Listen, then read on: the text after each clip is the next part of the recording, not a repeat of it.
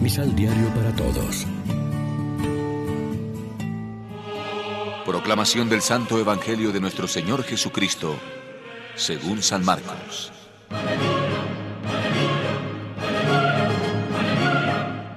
Jesús estaba enseñando en el templo y preguntó, ¿Por qué los maestros de la ley dicen que el Cristo será hijo de David? Pues del propio David son estas palabras proféticas. Dijo el Señor a mi Señor, siéntate a mi derecha hasta que ponga a tus enemigos debajo de tus pies.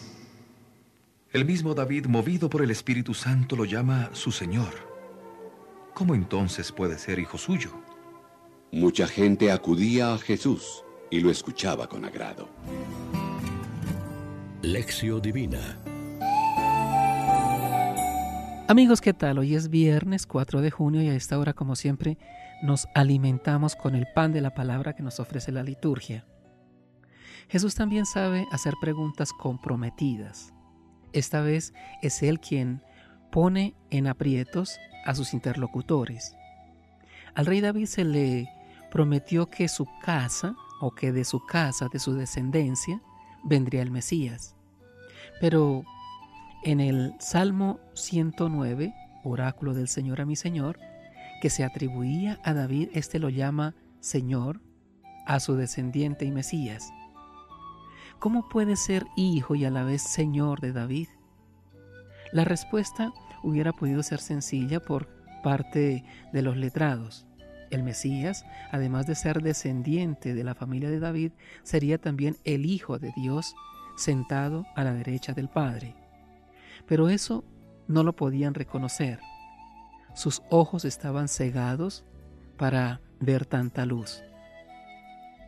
Jesús de Nazaret, el Mesías, el Hijo de David, es el Señor, el Hijo de Dios.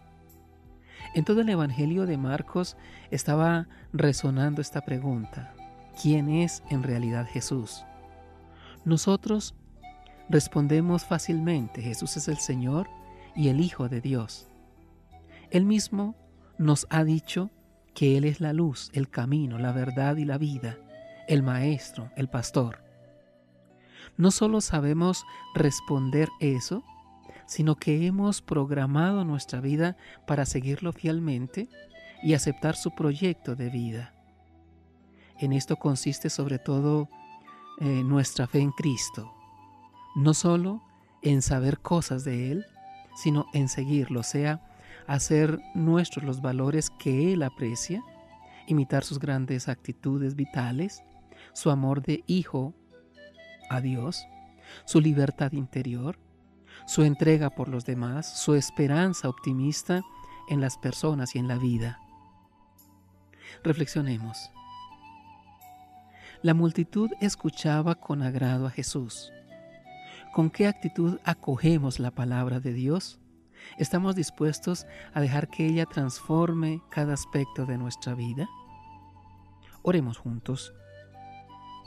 Señor, nos acogemos confiadamente a tu providencia, que nunca se equivoca, y te suplicamos que apartes de nosotros todo mal y nos concedas aquellos beneficios que pueden ayudarnos para la vida presente y la futura. Amén. María, Reina de los Apóstoles, ruega por nosotros.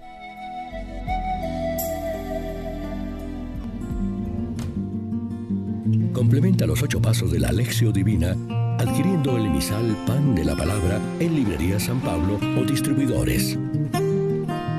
Más información www.sanpablo.co Pan de la Palabra reflexión.